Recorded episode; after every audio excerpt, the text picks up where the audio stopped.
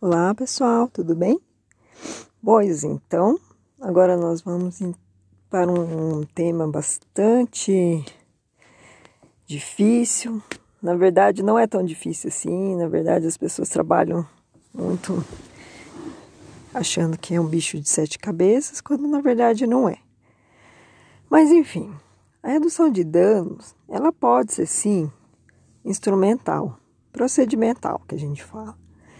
E aí ela tem um aspecto mais de diminuição da substância, algumas técnicas para reduzir danos em si, às vezes de misturar uma substância com outra para ficar menos danosa, né? E com o passar do tempo a pessoa fazer um uso menos intenso, mas sobretudo no Brasil, ela tem uma característica muito mais de ética de cuidado. Portanto, ela tem uma dimensão mais relacional no cuidado com o usuário, né? Um respeito maior aos desejos, anseios desse usuário, levando, em consideração, sobretudo, aquilo que ele consegue dar em termos de passo nesse cuidado, né?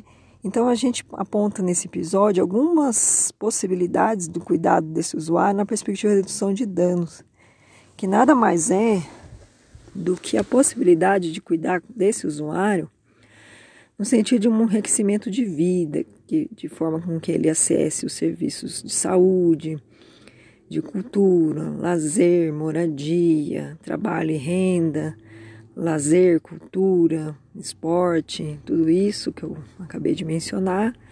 E aí, quando o usuário começa a minimamente acessar isso, esses serviços, ter esses serviços, para além de ser serviços, né? Alguns deles são direitos básicos, direitos sociais.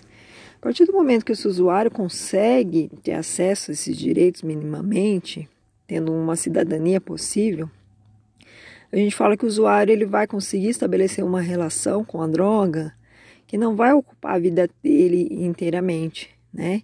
Então, o uso problemático de, das substâncias, elas passam, elas passam a ser problemáticas na vida do usuário na medida em que esse usuário ele só se relaciona com a droga, ele não coloca mais nenhum outro elemento na sua vida, né? Quando o usuário começa a ter várias relações nessa sociedade, com vizinhos, amigos, família, né? E além de todos os direitos, minimamente, a gente fala que o usuário ele vai começar a ter uma perspectiva muito mais ampliada de vida. E a droga ela vai se tornar menor assim na vida dele, né? Então é isso que é redução de danos, um enriquecimento de vida, uma ética de cuidado, respeitando o desejo do usuário. O usuário nunca vai ser zumbi para gente, ele vai ser copartícipe desse cuidado, tá bom? Então, a redução de danos a gente vai cuidar de todos esses aspectos no serviço substitutivo, como os CAPs, né? Então, a centralidade é no usuário, nas suas relações e não mais na droga.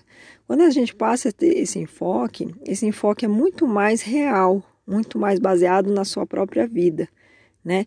Escutando a sua vontade. Quando a gente tem um usuário participando do seu cuidado, a chance do cuidado ser maior, de dar, de dar certo, né, é muito maior do que algo que impera contra a vontade dele, como uma internação psiquiátrica compulsória, involuntária né, levando em consideração só os desejos e o, a fissura da própria equipe de saúde, tá bom? É, é muito mais vantajoso a gente ter um usuário no sentido da corresponsabilidade, participando junto e a gente também tendo um nível de responsabilidade, quando a gente tem esse usuário participando, né? Ele vai ser muito mais ativo nesse cuidado. E como que se faz isso? Faz por meio do projeto terapêutico singular que é algo, uma ferramenta essencial para que o usuário consiga é, dar pitaco sobre a própria vida e que o trabalhador ele não seja é, o único o único participante desse cuidado. Se a gente só leva em consideração as ansiedades, as necessidades, os, os desejos e a moralidade do trabalhador, a chance de dar bem ruim nesse cuidado é muito grande, não é verdade? Falo isso de experiência própria.